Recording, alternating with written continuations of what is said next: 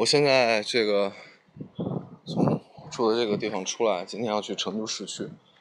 我我现在已经开始下小雨了。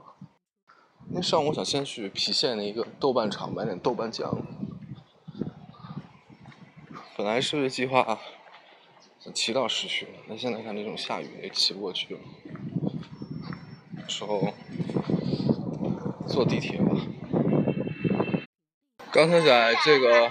西浦的豆瓣酱老店买了豆瓣酱两罐，一级豆瓣酱。我从来没有感觉我和在我的生命中，豆瓣酱的深淀是如此的接近呢。现在呢，我去找一个地铁，然后到成都市区。骑着摩拜单车在这里先逛一逛。我现在没吃早点，刚才吃了一碗肥肠粉，结果我不太懂，叫了一个冒茄子，结果冒茄子就是一段。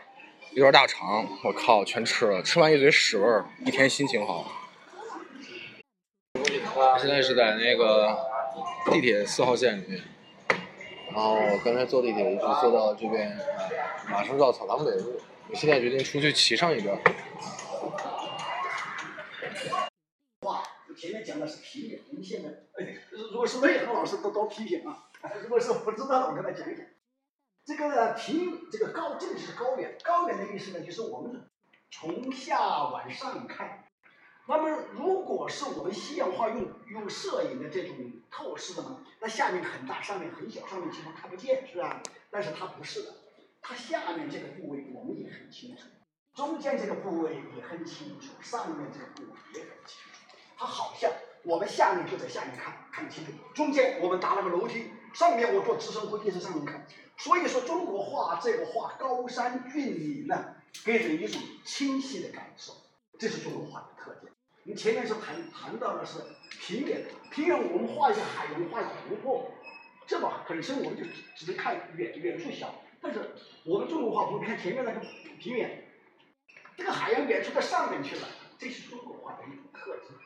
好，我们再看中国画的它的小桥流水，啊。这个笔墨啊，这个春春法，那叫做虎皮春，加了一点儿横笔的虎皮春。好，雨点春，这是我们中国画中学过中国画的都知道这个。另外，画人画石画三面，画树画四枝，他这个是像学画严格的严格的学，就要学石树这种画，这种画。啊，画法呢，就是中国传统的这个艺艺术。谭明，我们这儿有两幅画，前面也有画的非常严谨，就是这一看我们就知道中国的古画，山水的古画。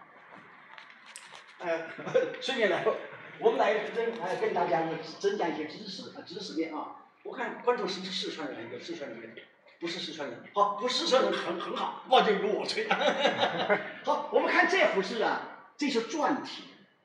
篆字这个叫小篆，篆有大篆。什么叫大篆？就是又叫支纹，就是一个竹头，一个挑手一个流，流水的流，这个是很少见，这个需要书法的人知道。就是先秦的文字。什么叫先秦的文字？就是秦秦始皇，我们知道统一六国过后，车同文，书同呃书书同文，车同轨。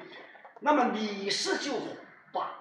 原来所有乱七八糟的字，把它变成了小篆，这就是小篆。我们看到的篆字就是这个小篆。在以前，六国包括蜀国都有字，那些字呢，先叫做先秦文字，也叫做大篆。大篆呢，好像有些大同小但是很不相像，很不相样。有些有些字我们是认不着的。小篆我们大家认认。好，我们认一下啊，凤凰飞龙相追，大家可以猜得出来一些。好，右边这个字哇。我不说，大家考一下大家。第一个字什么字？王。王错了。本来我应该补掉，换成换成是王字，但是说王呢也不错。但是这儿不是王。古代的篆字，我们说篆字本来是它是清代人写的，但是它这个是黄武的字，那么应该应该古代用在古代这个眼光看待它，那么这个是在古代就它就不不认王。如果这个中间这一笔往上涨一点，它就是王；如果它是平均的，那就是玉。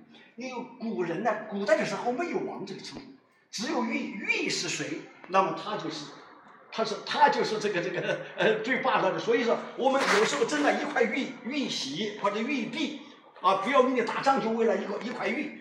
那么王和玉就有个区别，上面往上展一点，那么就是王，在中间部分就是玉。那么后来呢，我们为了区别它，所以加了一点这个字，它的一个进化有演变。好，下面这个字呢，可能很很难认，没学过篆书的不认。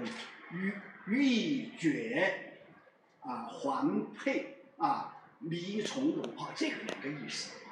这个字我们学，我们看一下篆字。篆字为什么叫篆字写得好？除了百步而外，其实它不不平衡，结构不好。你看。这这个“阳”字，这个这个这个这个这个呃这个“象”象字这边一个“无”字哈，呃两边是这边一个“无”字，下面好像空虚的。这个我们不要看它的形态，它就是这个玩。古人就是的，我们就要确认它是对的。不管是古人怎么，我们应该依附他去想。但是我们是怎么什么叫做篆字写得好呢？我打个比方啊，就是我们要像钢筋一样，就像钢筋约钢筋一样的。转弯的地方啊，就要转的这样利索，哇，这叫做写得好，这叫做有质感。清代的人，他要求字写的有质感啊。清代的人呢，你看，我们看清代人，他不跟唐代或宋代人比，不能相比，跟我们近代也不相比。你看我们在故宫看这个，看这个这个康熙皇帝写字，乾隆皇帝写字，他们肯定写的非常好，这是在摆在这儿，或者是他写好过后，很多书法家跟他改一改再摆在上面哈。是不是？但是他那个字，我们觉得还不好看，太太沉重了。他就是需要这种笔墨，就需要字的这个质感。好，一个清一个清代人的需要的要求。其实杨锐写字写得好。除了这个而外，我再问一下，杨锐这个人大家听说过没有？应该听说过。我们近代史他他是不可缺少的一个人的名字，大家因为不注意他。谭嗣同，谭嗣同知不知道？康有为知道。他和谭嗣同一个时候死的，就知道了。是六君子，那四川有两个，一个他是一个是刘光第，这样我讲。所以我们在四川博院，我跟你们大家啰嗦了一段，大家记清楚，杨锐是刘君子之一。这里面呢有很多很多里面有些故事很好啊。谢谢。啊，再再再说一下，嗯。呃，这个呢叫做张问陶，就是我们前面说说的四川这个康熙年间的三大才子之一。前面李调元，他们说是进士，他们进士他们二十多岁考，这个人很很厉害，他二十多岁考举人，在举人前面还考考个秀才，秀才考过考举人，举人第二第二次马上应试，又考成进士，成为进士过后，并且在进士当中比较出类拔萃的，在皇帝身边。呃，翰林进士属于翰林院的，翰林院下面做还什么？他是翰林院的编修，就更厉害。编修什么意思？翰林中书令就相当于就是呃皇帝身边的近臣。这个是这个清代的编制是什么编制？就是满族人的进士呃进士翰林呢，他八十个人，他汉人呢只有六十个人。那么还有蒙古人，蒙古人八个人。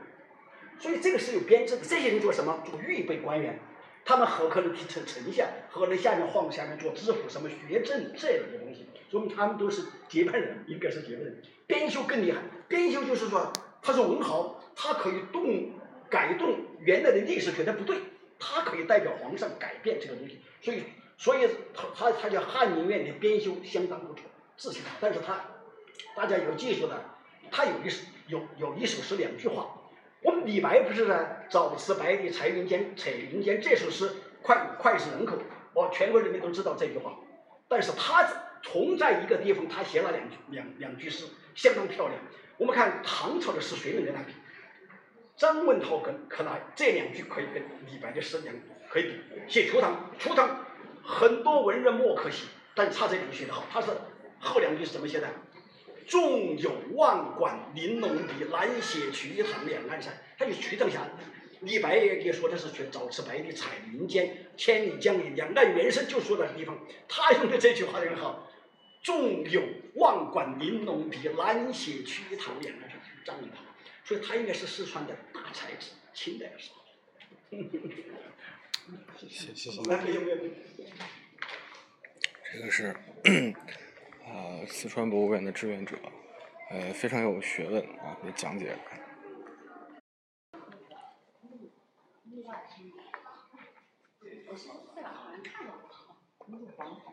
还没发现吧？最早去的是汉朝，他去好像有木头的，也有是石头的，但是现在还有是木头，就以前的都有会有，但现在存下来的就就石头的这个缺。嗯，这就是你看，就是我们那个画像砖它的那个位置，你看一般都是在这个中部这个位置，这个样子连续的。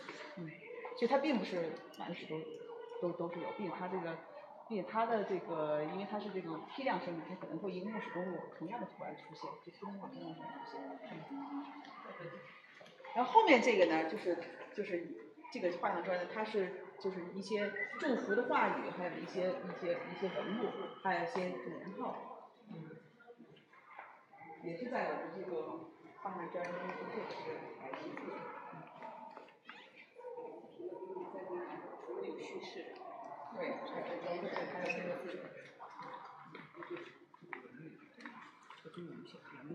那这个汉代陶瓷的这个这些信息还比较参这是另外一个志愿者，我现在是在汉砖这儿，这个汉砖是真有意思，得搞点汉砖图画集研究一下，确实不错。陶灶呢和我村的一些陶灶呢有些。相同的一个地方，就是这边是呃放柴的，然后有大锅小锅，这是烟囱。所以说跟我们现在的呃现在农民都能能看到这个农民家中的这种灶是还十分有还是十分多的。然后我们接下来欣赏到的就是陶房。汉代建筑呢是中国建筑的一个成熟期，已经基本奠定了基本样式和布局一个结构，用石结构代替了木结构建筑。我们主要欣赏一下这件，这件呢，它采用了双层建筑，而且是一个四面坡的一个造造型。而我们看到这个呢，它里面呢是有小窗户和门的，这些小窗户和门呢都能够移动，反映出当时的一个社会这个房屋的一个精良。好，我们这边看，这个是小志愿者，这个我觉得四川博物院还是组织的不错的，挺好。啊，我从四川博物院现在出来了，我感觉四川博物院还真不错，嗯，各方面的这个设置也好，组织也好，都挺好。我现在去过首都博物院、山西省博物院、河南省博物院，加上这个四川博物院，我觉得就差一个山东的博物院，再加一个陕西的，有可能还有一个河北的。中原的文物差不多就就看完了，就就这么回事儿。现在是准备。三点半准备走到草堂逛一逛，现在不太饿。然后从草堂出来的话，可能回到住处充充电，然后吃个晚饭，或者晚上想去那个，呃，就是赵雷的那个成都的那个小酒馆——玉林路小酒馆，去那吃点东西。差不多成都就结束了，挺好的，我觉得这真不错，挺喜欢这城市。但是我我喜我还是最喜欢郫县。这时候写下来的，它们蕴含着丰富的历史文化价值，是古人能传给我们的宝贵文化遗产。再看看脚下这些破碎、坑洼不平的地砖吧，它们已经有两百多年的历史了。从中我们不难感受到杜甫草堂悠久的历史文化。因为啊，从古至今，不知有多少人踏过这些地砖，前去祭拜杜甫，受杜甫诗歌文化的熏陶，更好的了解杜甫草堂的历史文化。下面呢，我们就去到中轴线上的最后一重建筑，也是最重要的一块。杜甫呢，在当年来到成都，曾被他在成都当官的好友严武，是被表现为了检校工部员外郎的。因为他姓杜，所以我们就叫他杜公举。他的祠堂呢，就叫公布祠。大家想听就听。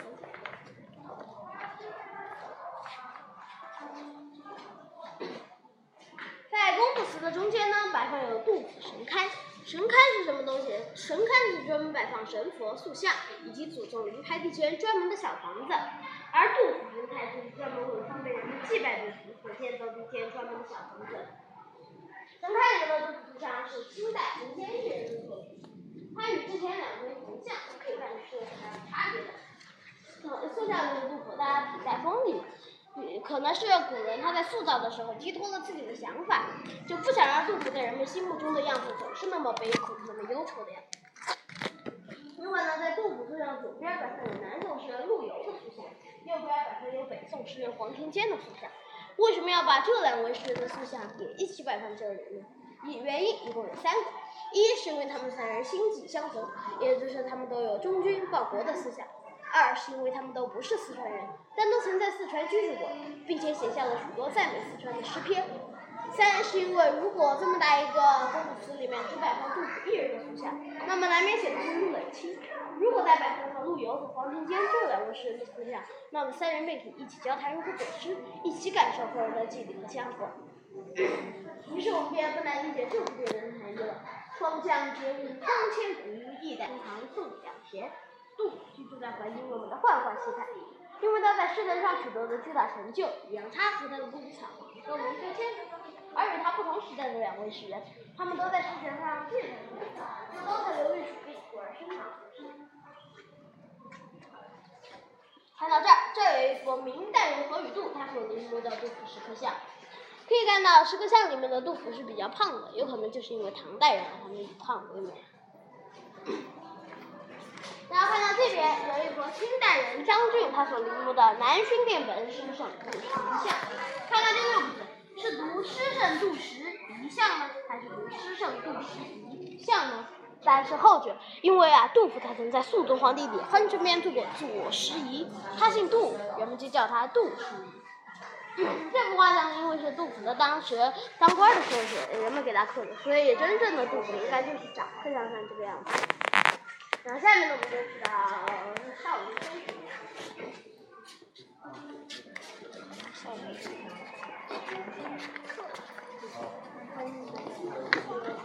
虎。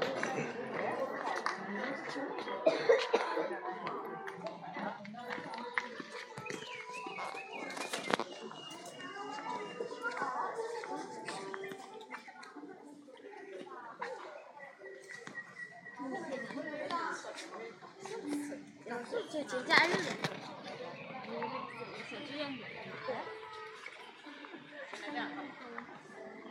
这就是少林碑。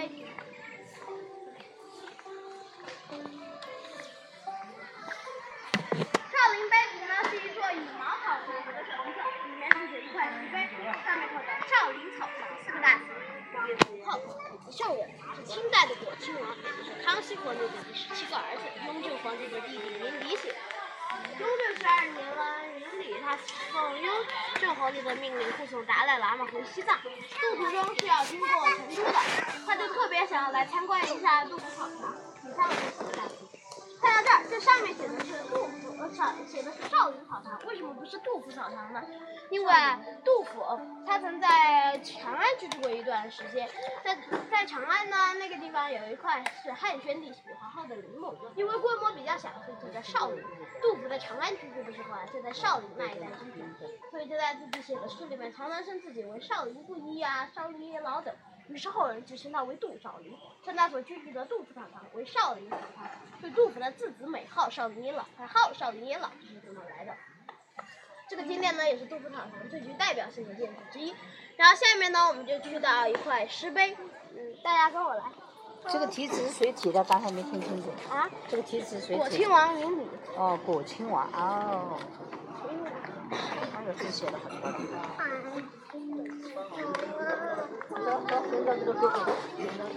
然后大家往这边，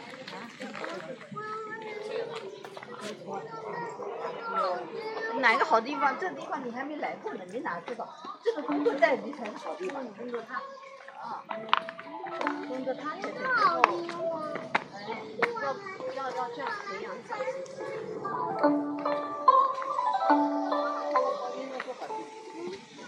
大家往这边来。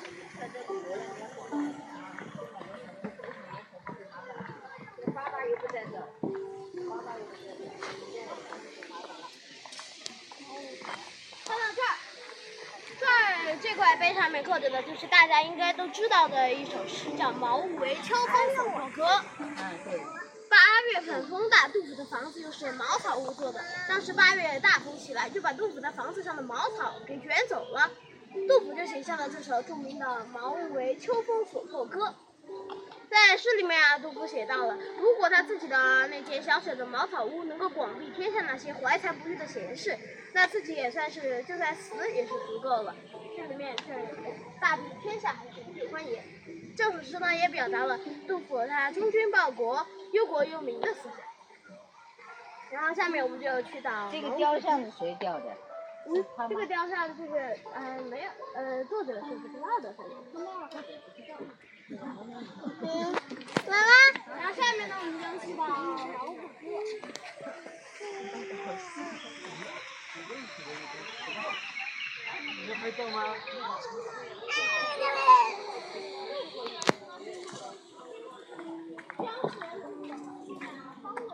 这是在草堂，然后那个小讲解在讲解。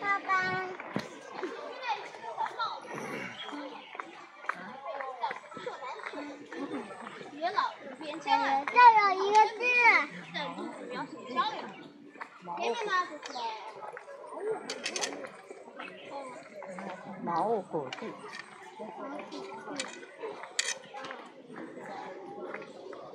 走过枝桠上的柴门，我窗又开不好。我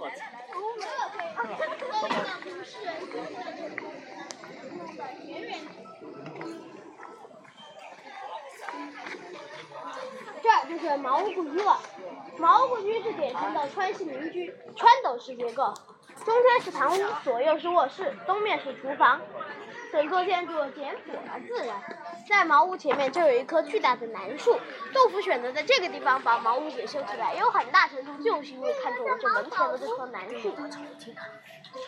杜甫在当时每作完一首新诗，那他就要在楠树前吟唱。可惜的是啊，杜有一天晚上，这楠树是被大风给连根拔起，杜甫悲痛不已，写下“我有心事何处吟，草堂上死无颜色”的诗句。另外呢，南树下的石桌石椅也为我们展现出了老气化纸为千金，只同敲针做吊钩的杜甫与其家人生活娱乐的场景。另外呢，杜甫住在这儿还有邻居。有南邻和北邻，杜甫写有《客至》这首诗，里面是受南受北皆春水，但见群鸥日日来。花径不曾缘客扫，蓬门今始为君开。寒孙事远无兼味，樽酒再平只旧醅。肯与邻翁相对饮，隔离呼取尽余杯。可见杜甫的当时就是在草堂的三零零九个月，是与周围的邻居都是相处的十分和谐融洽的。他非常欢迎周围的邻居来到他家饮酒作乐。大家可以到茅屋里面进行参观。我的讲解就到这里结束了，谢谢大家。好，谢谢。你好，小同志。那个他有一首诗就是，呃，池呃池子是垂钓的，有没有垂钓的地方？这里面有没有钓鱼的地方？好像有。然后大家觉得我讲的不错的话，可以帮我签一个字，谢谢。帮你签。嗯，看，呃，这这里有钓鱼的地方吗？好棒有垂钓的地方。杜甫的周围就是浣花溪嘛。这个是给小讲解签字。哦哦，讲的不错。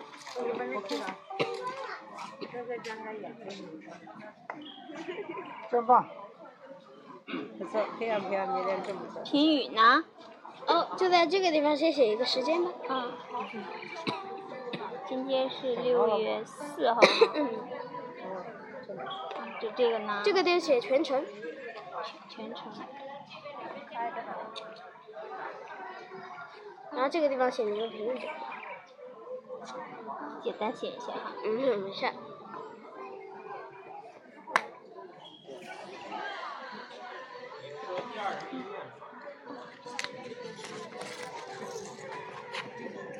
小朋友经过培训的，啊？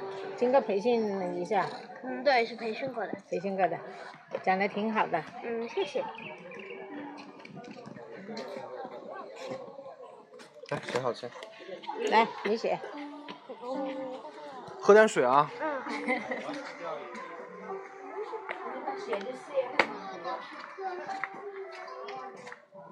那小梁姐特别逗，都咳嗽了开始。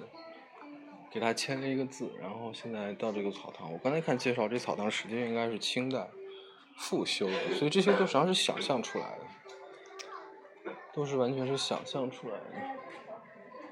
而且这个刚才他介绍，杜甫当年住在这儿，两边都是有邻居的，证明它实际上是个小村落，就是类似于当时这个成都郊区有个小村子，实际上是这么个意思。他在这儿自己建了个茅屋，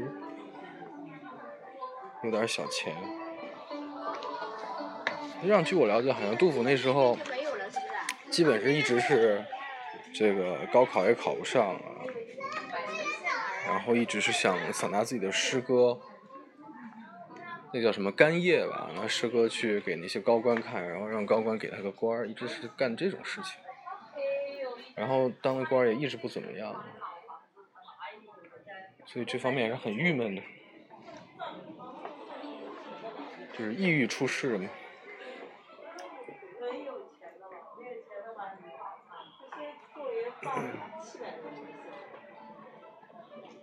这完全都是，完全是后人想象的，没有任何依据，而且太暗了，什么也看不见。就是他得雇佣点佣人给他做饭。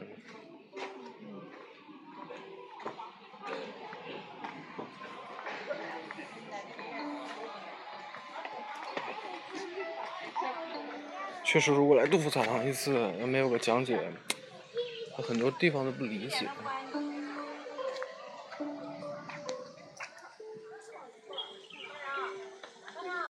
现在的杜甫草堂开始下雨了，这个情境倒是挺好。